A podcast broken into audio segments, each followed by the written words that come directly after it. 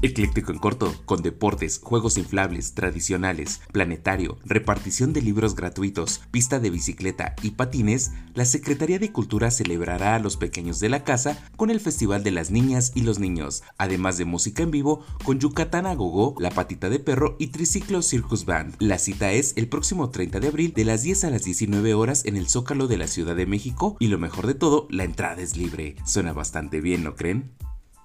Por si te lo perdiste, con abucheos, insultos y elementos de seguridad, un hombre fue recibido para que no se diera la fuga. Esto porque atravesó el cordón que prohíbe el paso a la pirámide de Kukulcán para subir a la cima y dar un pequeño paseo. Al momento de la detención y a la espera de que llegara la Guardia Nacional, una mujer aparentemente familiar del sinvergüenza trató de evitar la detención, pero los elementos de seguridad le pidieron que se retirara, ya que ahí son la autoridad. Por si fuera poco, mientras el familiar discutía, el turista tuvo el descaro de sentarse en la base de la pirámide. Vaya, vaya, ¿qué le harías a un turista que no respeta nuestra cultura?